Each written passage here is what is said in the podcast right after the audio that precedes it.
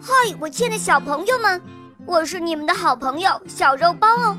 今天肉包又会带给大家什么故事呢？小朋友们，你们准备好了吗？准备好啦！那么，我们的故事就要开始喽。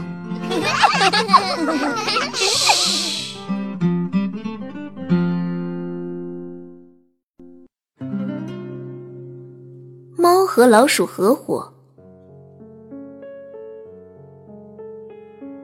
有一天，老鼠在路上走着，突然一只猫跑到它面前。我喜欢你，我们做朋友吧。老鼠摇头，不理会的继续往前走。猫又追上来。我没骗你，请你相信我。那好吧，我相信你。就这样，两人生活在了一起。冬天快到了，我们该准备过冬的食物了，不然会挨饿的。至于你嘛，我的小老鼠，哪里也不要去，我真怕你会被什么老鼠夹子夹住。老鼠接受了猫的建议，并决定买一罐猪油，却不知道藏在哪里。猫提议说：“哎，我们把它放在教堂里吧，那么神圣的地方。”一定没人去偷。就这样，猪油罐被放到了教堂里。可没过多久，猫就想吃猪油了，于是它撒了个谎：“小老鼠，我表姐生了小宝宝，让我去做她的教母，所以要出去一趟。你能一个人看家吗？”“好的，你尽管去。”家里就交给我，有好吃的记得带点回来。猫其实并没有表姐，只是想吃那罐猪油。他偷跑到猪油那儿，把最顶上的一层舔了个精光。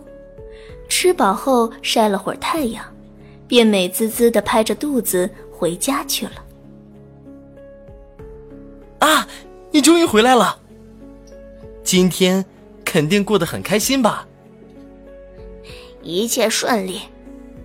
孩子叫什么名字啊？没了顶层。怎么起这个名字啊？这算什么？叫偷面包屑的都有。听猫这么说，老鼠也没有再多问。可没过多久，猫又想吃猪油了，便对老鼠说。你能再看一次价吗？又有人请我去做教母了，拒绝不了。老鼠好心的答应了。猫从城墙后面溜进教堂，一口气吃掉了半罐猪油。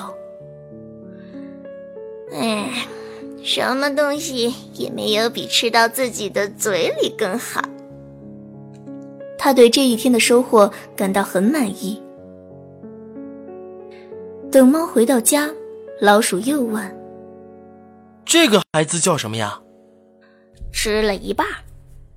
吃了一半，我从来没有听过这样的名字。猫也不解释，喵，伸了个懒腰，懒懒的到一旁睡觉去了。不久后，猫的嘴巴又馋了。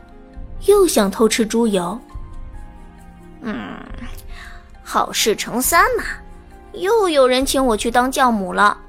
这个孩子浑身黑黝黝的，除了爪子一根白毛都没有，好几年才会碰上的事儿，你当然会同意我去的，对吗？没了顶层，吃了一半，这些名字实在弄不明白。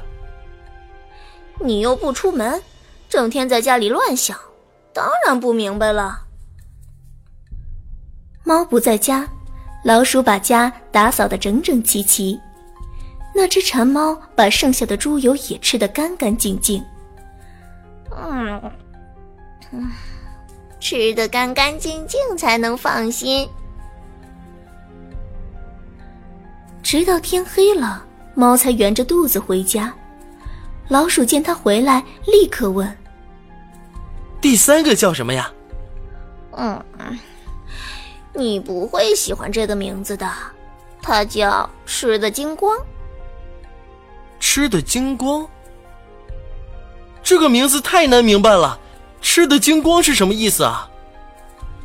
他摇摇头，便躺下睡觉了。从此，猫再也没有被邀请去当教母。可冬天也到了，外面也找不到任何吃的了。这天，老鼠想到了他们为冬天准备的食物，便说：“走吧，猫，我们去取储存的猪油吧，我们可以美美吃上一顿。”哦，是的，美的就像喝西北风一样。他们动身去教堂，可到达那里后，看到猪油罐却是空的。天哪！我终于明白怎么回事了。你真是我好朋友。你去当教母的时候，把猪油全吃光了，先是吃了顶上一层，然后吃了一半，最后……喵！住嘴！